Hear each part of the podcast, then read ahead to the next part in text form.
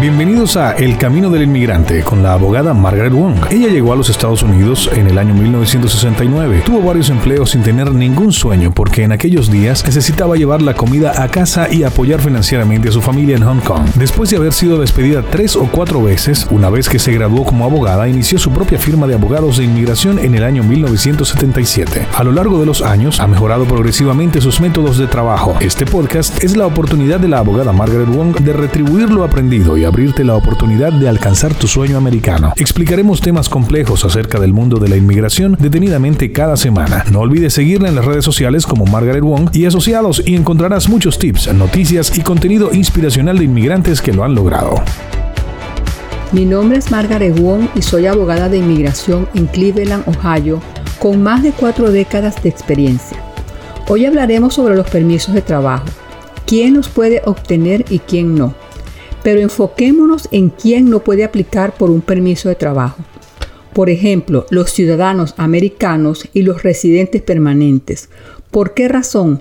Los ciudadanos americanos están fuera de la jurisdicción del Departamento de Seguridad Nacional a menos que sean terroristas y el Departamento de Seguridad Nacional junto con la Oficina de Inmigración la Oficina de Protección de Aduanas y Fronteras y la Oficina de Investigaciones de Seguridad Nacional se encargan de los residentes permanentes, de los que tienen récord criminal o personas que no tienen documentos o que llegaron de forma ilegal o se quedaron más tiempo del permitido.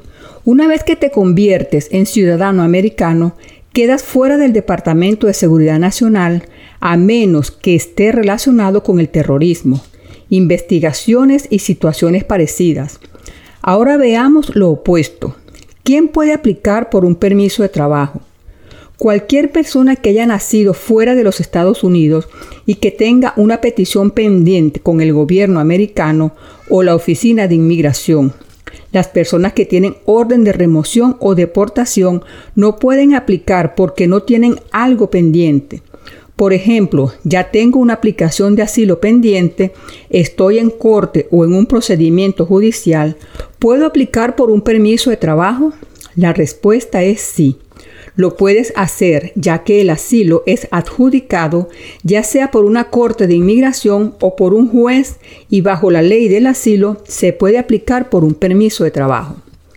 Los que no pueden aplicar por un permiso de trabajo son los estatus H1B ya que este sí es un permiso de trabajo que es específico en cuanto a empleador, a salario, a ocupación, etc.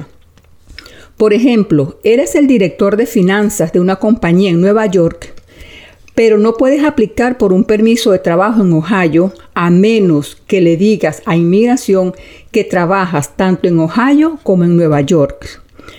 Los que aplican por una visa U tampoco pueden aplicar por un permiso de trabajo hasta que la visa U sea aprobada. Los que tienen TPS no necesitan aplicar por un permiso de trabajo, pero el gobierno necesita el dinero, entonces los que tienen TPS sí quieren aplicar.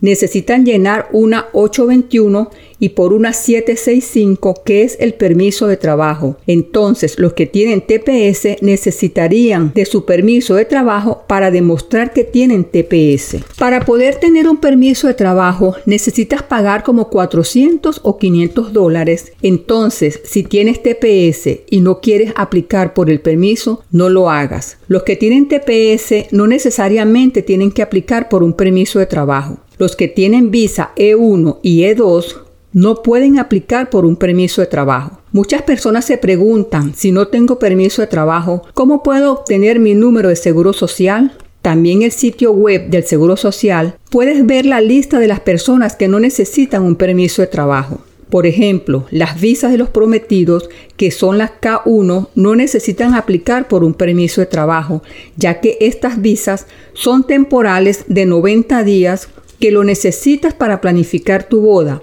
Pero si puedes aplicar por tu residencia permanente después de haberte casado con tu prometido, quien es ciudadano americano. Realmente me gusta educarlos un poco en el área de inmigración, contarles quién puede aplicar y quién no, y así aprender un poco más. Así que les doy las gracias por escucharme y síganos en nuestras redes sociales de Margaret W. Wong y Asociado. Muchas gracias, Dios les bendiga. Gracias por escuchar este episodio de Camino del Inmigrante. Esperamos que haya sido de mucha utilidad. Ponte en contacto con nosotros a través de Instagram, Facebook o Twitter o visita nuestra página web imwong.com y haznos saber si te podemos ayudar con alguna de nuestras historias de inmigrantes que lo han logrado. Hasta una próxima oportunidad.